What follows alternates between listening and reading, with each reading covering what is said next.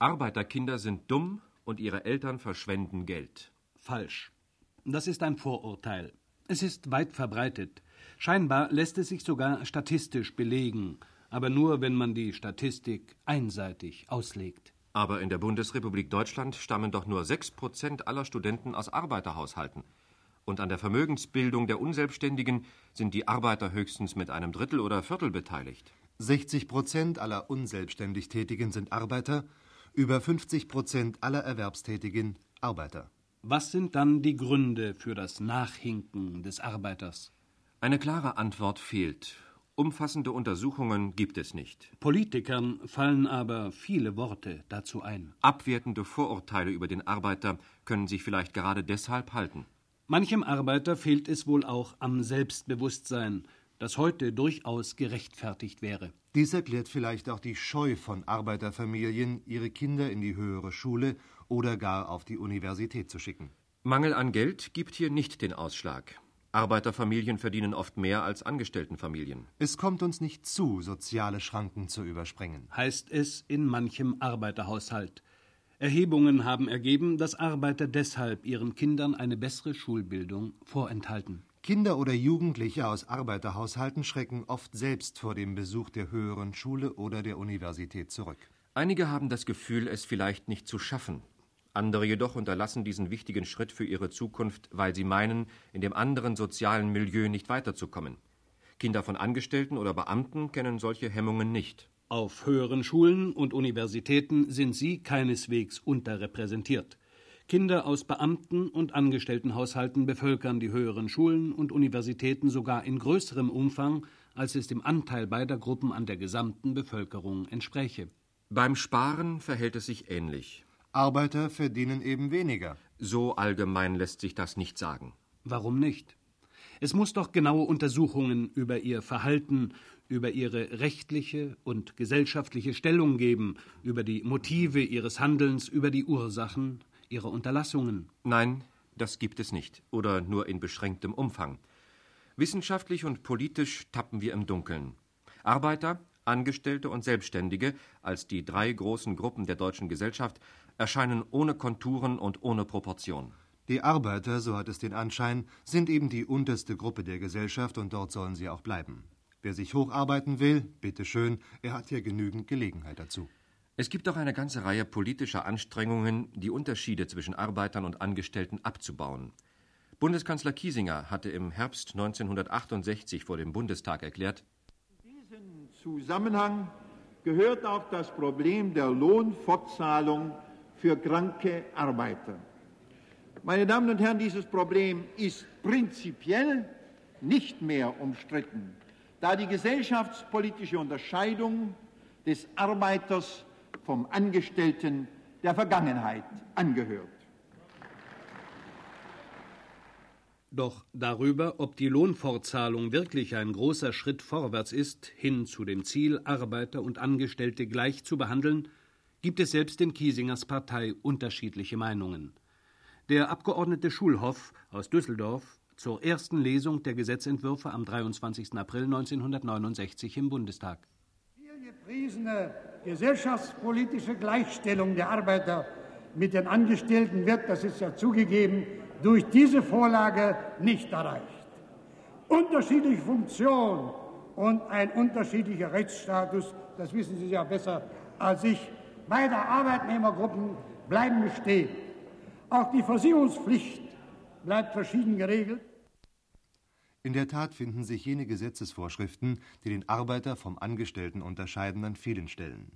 Für einen Außenstehenden sind sie auf Anhieb kaum auszumachen. Da gibt es zum Beispiel unterschiedliche Versicherungsanstalten für die gesetzlichen Altersrenten. Für die Arbeiter sind die regional gegliederten Landesversicherungsanstalten zuständig, für die Angestellten hingegen gibt es die zentrale Bundesversicherungsanstalt. Und das, obgleich Angestellte und Arbeiter gleich hohe Beiträge zahlen und gleich hohe Renten erhalten. Der einzige Unterschied bei den beiden Versicherungen, die Versicherungspflichtgrenze für Angestellte, wurde vom Gesetzgeber Anfang 1968 beseitigt. Wer aber ist denn nun Angestellter und wer ist Arbeiter? Eine Verordnung des Reichsarbeitsministers aus dem Jahre 1924 die zum letzten Mal 1927 geändert wurde, liefert den einzig konkreten Anhaltspunkt. Eine neue Rechtsverordnung, die nach dem Angestelltenversicherungsgesetz vorgeschrieben ist, kam bis heute nicht zustande, weil es sich nach Auskunft des Bundesarbeitsministeriums als zu schwierig erwies.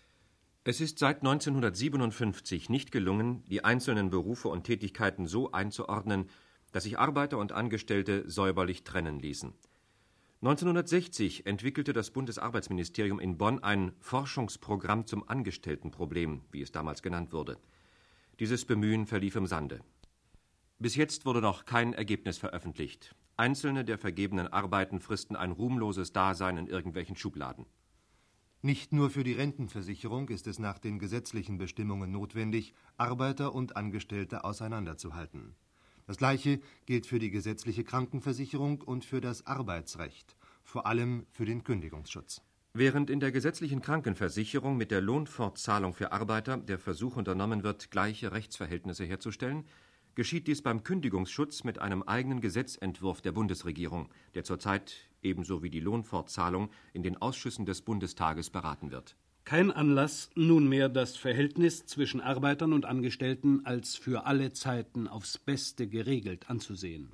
Was bleibt, ist, die unselbstständig Beschäftigten werden ziemlich willkürlich in zwei Gruppen gespalten, und zwar in zwei Gruppen mit einem durchaus unterschiedlichen sozialen Prestige. Dem Betriebsklima ist dies abträglich. Manche Betriebe sind deshalb dazu übergegangen, sämtliche Arbeiter ins Angestelltenverhältnis zu übernehmen. Für die Rentenversicherungen bleiben Arbeiter Arbeiter, auch wenn sie im Betrieb als Angestellte behandelt werden.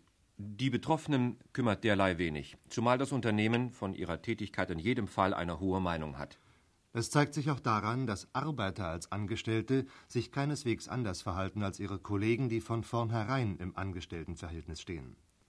Vom Verhalten der Arbeiter her gibt es daher heute keinen Anlass mehr, Trennungslinien zwischen ihnen und den Angestellten zu ziehen. Wenn Arbeiter und Angestellte in einzelnen Unternehmen gleich behandelt werden, ist jedoch die aus dem vergangenen Jahrhundert stammende Gesellschaftsstruktur nicht grundsätzlich verändert. Sicherlich verfügen heute viele Arbeiter über ein größeres Selbstbewusstsein.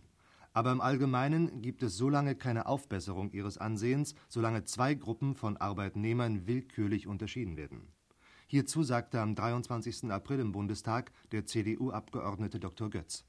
Es ist nun einmal ein Faktum in unserer Gesellschaft, dass in ihr auch heute noch der Angestellte ein höheres Sozialprestige hat als der Arbeiter. Und wir meinen, dass diese unterschiedliche Wertung endlich einmal überwunden werden muss, zumal es viele Arbeiter gibt, die hochqualifizierte Arbeiten ausführen, für die eine umfangreiche und ein hohes Intelligenzniveau voraussetzende Ausbildung erforderlich ist, während es auf der anderen Seite Angestellte gibt, die oft nur einfachste Arbeiten unter Anleitung des Chefs ausüben. Man kann aber auch heute, und das möchte ich einmal mit Betonung herausstellen, immer häufiger beobachten, dass viele Arbeitnehmer aus Arbeiterberufen in die Angestelltenberufe drängen, obwohl sie in diesen eine weniger qualifizierte Tätigkeit ausüben als in ihren bisherigen Arbeiterberufen. Oft sogar unter finanziellen Opfern, aber nur deshalb, äh, weil, in, weil sie in dem neuen Beruf ein höheres Sozialprestige haben, weil sie als Angestellte gesellschaftlich höher, sich höher bewertet fühlen. Und der Abgeordnete zieht daraus die Schlussfolgerung? Wer aber nun diese Fragen, meine Damen und Herren, konsequent durchdenkt, der muss zu dem Ergebnis kommen, dass die heutige differenzierte Behandlung von Arbeitern und Angestellten überlebt ist. Der Arbeiter unserer Zeit, der hochqualifizierte Tätigkeiten ausübt und oft die Verantwortung für industrielle Millionenwerte verkörpert, vermag nicht einzusehen, warum er anders behandelt werden soll als der Angestellte. Die Zeiten, in denen der Rollkragenpullover in einer gegliederten Klassengesellschaft der Rollkragenpullover auf der einen Seite und der weiße Hemdgraben auf der anderen Seite noch die Statussymbole für Arbeit und Angestellte waren, diese Zeiten, meine ich, sind endgültig vorbei. die Überwindung dieses unterschiedlichen Status ist nicht nur für den Arbeiterfirmeninteresse, sondern auch für die gesamte Gesellschaft. Die Zukunft der Arbeiter kann andererseits nicht darin gesehen werden, es möglichst vielen von ihnen zu ermöglichen, selbstständig zu werden. Auch der Weg, einen Teil von ihnen ins Angestelltenverhältnis zu übernehmen, bietet kaum eine Lösung für eine Gesellschaft der Zukunft, in der sich die soziale Stellung und der soziale Status des Einzelnen vornehmlich an der Leistung und am Bildungsstand ausrichtet. Soll es weiter dabei bleiben, dass es Arbeitnehmer in zwei Klassen gibt?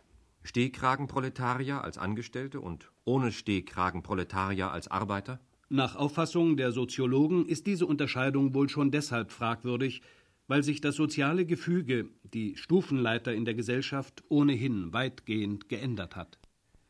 Wer nichts weiter besitzt als seine Arbeitskraft, muss heute durchaus nicht auf der tiefsten Sprosse der gesellschaftlichen Stufenleiter stehen bleiben. Und wer im Büro arbeitet oder als Verkäuferin im Warenhaus, leistet beileibe nicht in jedem Falle eine wertvollere Arbeit als ein hochqualifizierter Facharbeiter auf dem Bau oder in einer Montagehalle. Demokratie in der Wirtschaft lässt sich auch dadurch zum Durchbruch verhelfen, dass die Tätigkeit aller Beschäftigten an neuen Wertvorstellungen gemessen wird. In keinem Parteiprogramm findet sich hierzu ein einziger Satz, obgleich doch eine angemessene gesellschaftliche Stellung eines jeden Beschäftigten mindestens ebenso wichtig für die Demokratie in der Wirtschaft ist wie die Frage einer verstärkten Mitwirkung des Arbeitnehmers am Wirtschaftsprozess und an den wirtschaftlichen Entscheidungen.